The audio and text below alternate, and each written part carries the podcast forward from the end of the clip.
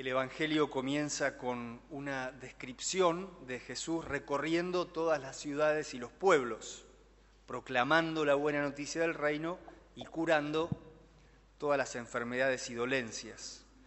Estamos en una descripción del corazón de la vida pública de Jesús, su ministerio. Y en primer lugar llama la atención que Él recorre, es decir, va y viene, va y viene no, no dice pasaba o pasaba por una vez por ese lugar, sino que recorre. ¿no? Recorrer significa ir y venir muchas veces por la misma zona, conocer muy bien una zona. Yo tuve la dicha de vivir en Villa Dolores los primeros ocho años de mi ministerio sacerdotal y recorrí muchas veces todo el camino que va entre Villa Dolores y Cruz del Eje, donde está el obispado. Las Tapias, Las Rosas, Mina Clavero, Brochero, Ámbul, Salzacate, San Carlos Minas, Villa del Soto, Cruz del Eje. Conocía familias, conocía los sacerdotes, conocía los lugares. Es más, conocía en qué cambio tenía que agarrar cada curva, después de tanto tiempo. Bueno, algo así, Jesús recorre, no en auto, sino a pie, los pueblos y las ciudades de Galilea. ¿Y por qué recorre Jesús? Y por amor. Todo lo que hace Jesús es por amor, es el amor del corazón, es el fuego del corazón de Cristo que lo lleva a salir, a recorrer, a no quedarse. Tiene un fuego dentro que lo lleva a moverse para anunciar la buena noticia del reino, algo fundamental que Él quiere hacer saber, que en Él el reino está llegando, que hay una nueva situación que está siendo ofrecida al alcance de la mano, que solo había que aceptar su persona y su mensaje y que las cosas comenzarían a cambiar.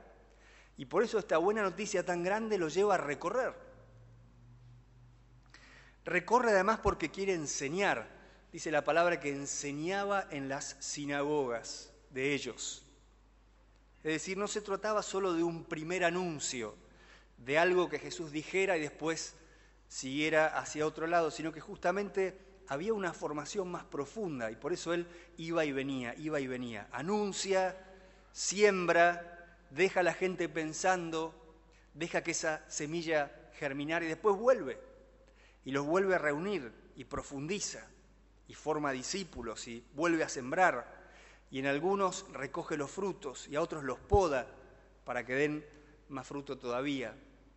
Sube a la montaña, los reúne, les predica, vuelve a recorrer, se va, vuelve de nuevo.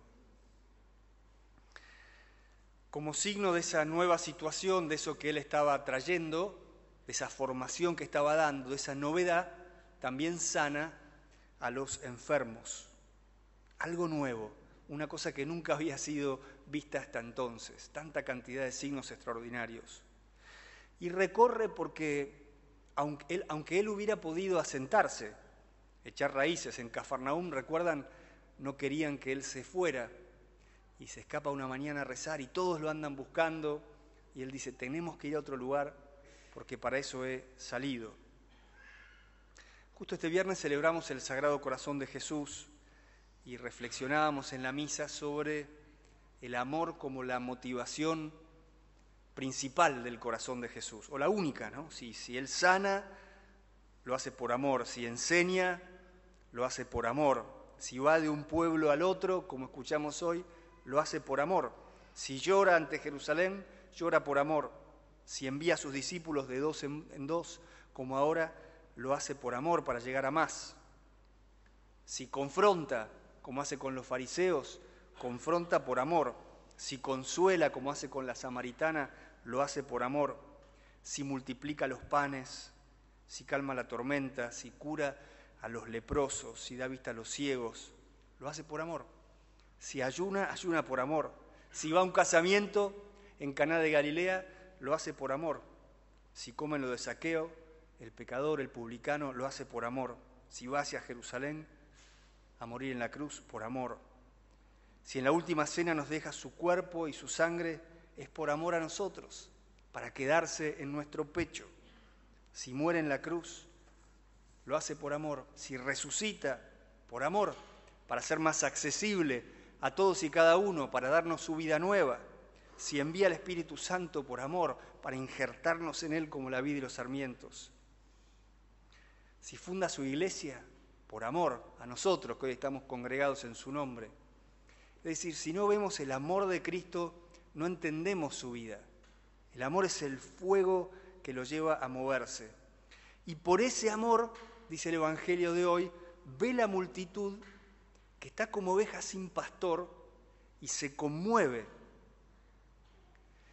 Eh, la palabra que es eh, utilizada aquí es una palabra un poco única en el Nuevo Testamento. El padre Juan Potts, recuerdo, hizo un, un estudio sobre esta palabra del término griego aquí utilizado y significa literalmente conmoverse desde las entrañas. Es la misma palabra, por ejemplo, que leemos que le sucedió al padre de la parábola del hijo pródigo, ¿se acuerdan? Lo vio y se conmovió profundamente. Lo mismo le sucede a Jesús al ver a estas personas que son como ovejas sin pastor. Están sin pastor, están como desorientados y se conmueve. ¿Y no nos conmueve también a nosotros ver tantas personas desorientadas, como ovejas sin pastor, gente buena que no tiene una orientación, sin saber cómo amar, cómo comprometerse, cómo vivir bien, cómo fundar una familia, qué creer.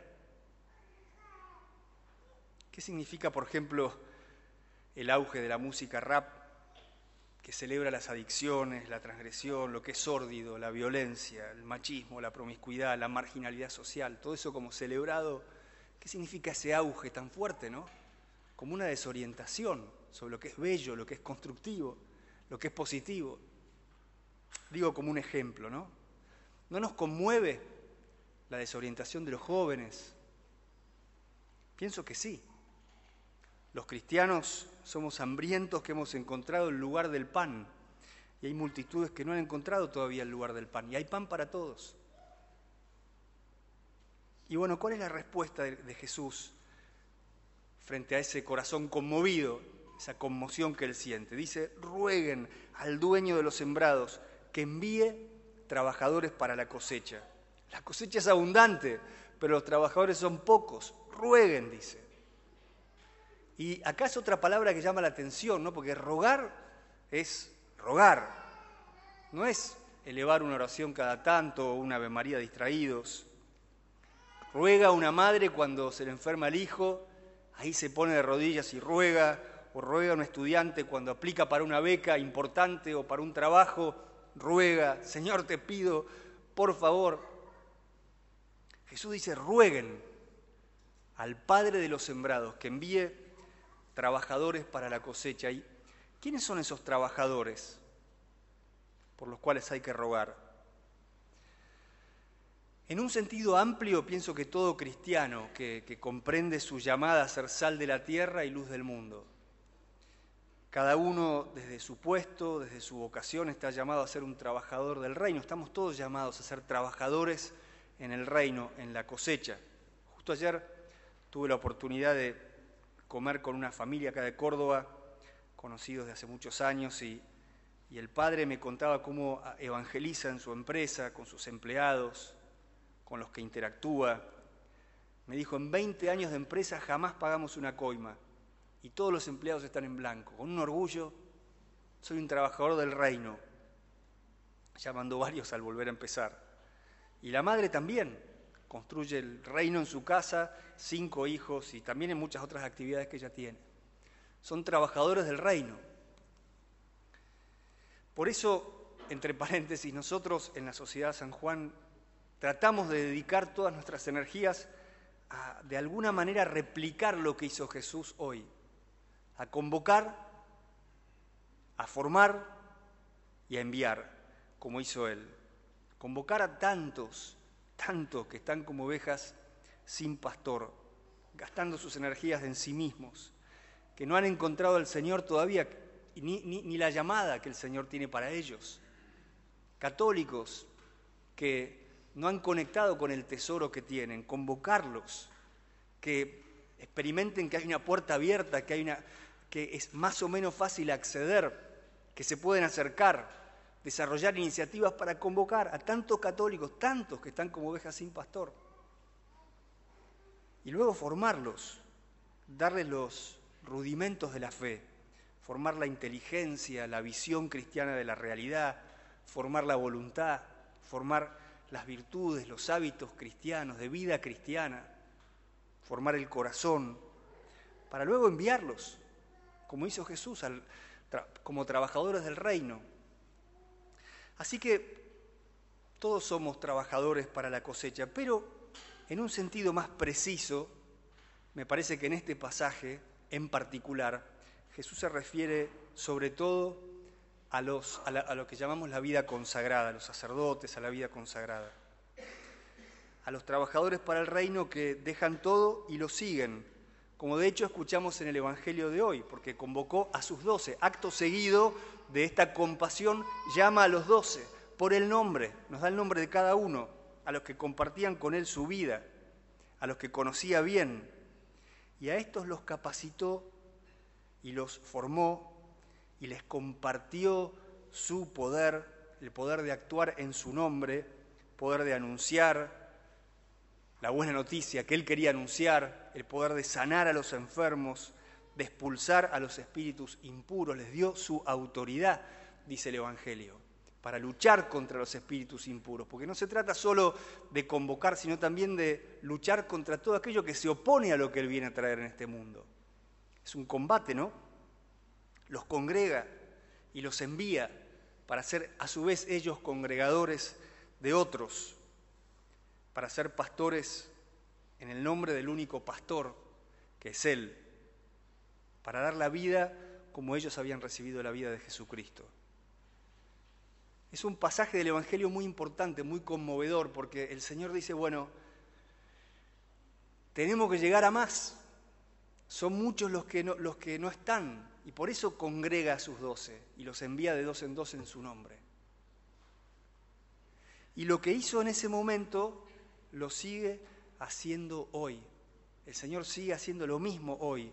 El sacerdocio y la vida consagrada en general surgen del corazón de Jesús que se compadece de la multitud desorientada y llama a algunos a que lo ayuden a tiempo completo, pero más que a tiempo completo, a corazón completo, cuyo, cuyo centro sea poder replicar en la propia vida la vida de Cristo, la misión de Jesús. Llama corazones generosos que estén dispuestos no a vivir para sí mismos, sino olvidarse de sí mismos, para entrar en, en la hondura de la compasión de Cristo y recorrer las Galileas de hoy, que son los colegios, las universidades, los barrios, las cárceles, los hospitales, buscar a esas ovejas perdidas del pueblo de Israel, que son tantos católicos, que están ahí que los vemos, que están a, nuestro alrededor. Miren, yo hablo ahora de lo, de lo, que conozco, ¿no? Acá en Córdoba voy a hablar de la Sociedad San Juan porque es lo que conozco. Pero en esta parroquia hay tres sacerdotes, Federico, Rodrigo, Francesco, un diácono, Rodrigo, cuatro personas. Y miren lo que sucede alrededor de ellos. La cantidad de vidas que son tocadas, de jóvenes que se acercan, en cuyos corazones es introducido un factor vertical que es tan poderoso, capaz de cambiar la vida para siempre. El Señor entra en las familias a través de esos jóvenes, en los adultos, en los barrios, en las cárceles, en las familias jóvenes que se van formando. Se va formando una comunidad cristiana que es luz para mucha gente, que da esperanza de que se puede vivir como cristianos. Claro, no trabajan ellos solos, ¿no? Es una comunidad que se pone a trabajar. Por eso es que crece, porque hay toda una comunidad que son todos trabajadores del reino. Pero estas cuatro personas son importantes, ¿no? Sin ellos no tendríamos la Eucaristía, la confesión y todo ese impulso que surge de los corazones que arden con el fuego del corazón de Cristo y que es el motor de esta comunidad. Saquen esos cuatro sacerdotes, no traigan a ninguno más y vamos a ver qué pasa con el tiempo. Heriré al pastor y se dispersarán las ovejas, dice la palabra de Dios. No que ellos sean mejores que nadie, ¿no? sino que han sido elegidos por el Señor. Y ellos han respondido, aquí estoy Señor, aquí me tienes. Y si fuéramos seis en vez de cuatro, si pudiéramos ser más, pienso que quizás en esta misa hay alguno que ha sentido esa llamada interior, porque un sacerdote no nació sacerdote, ¿no?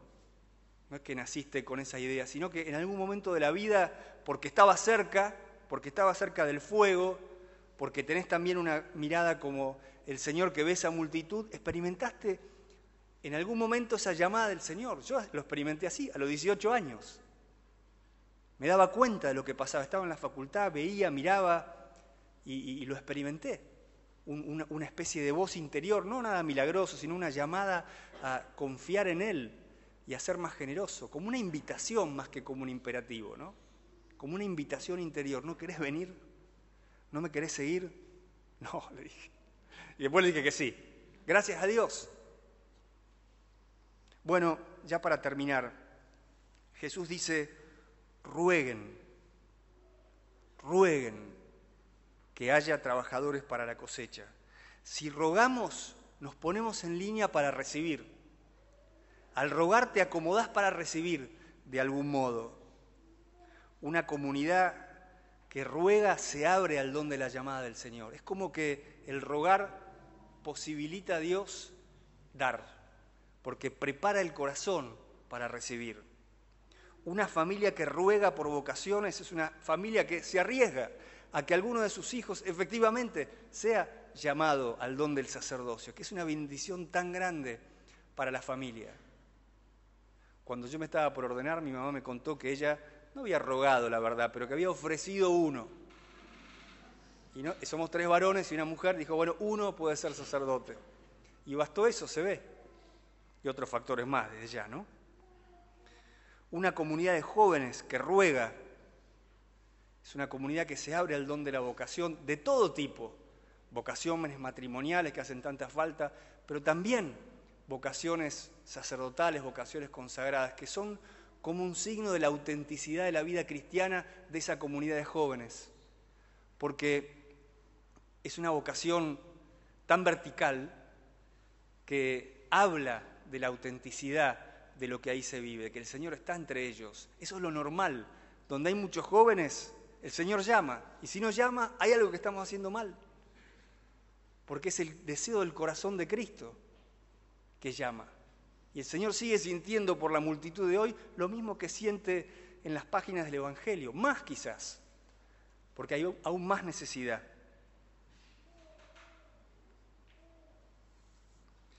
Bueno, roguemos en esta misa. Manda, Señor, muchos y buenos trabajadores para la cosecha.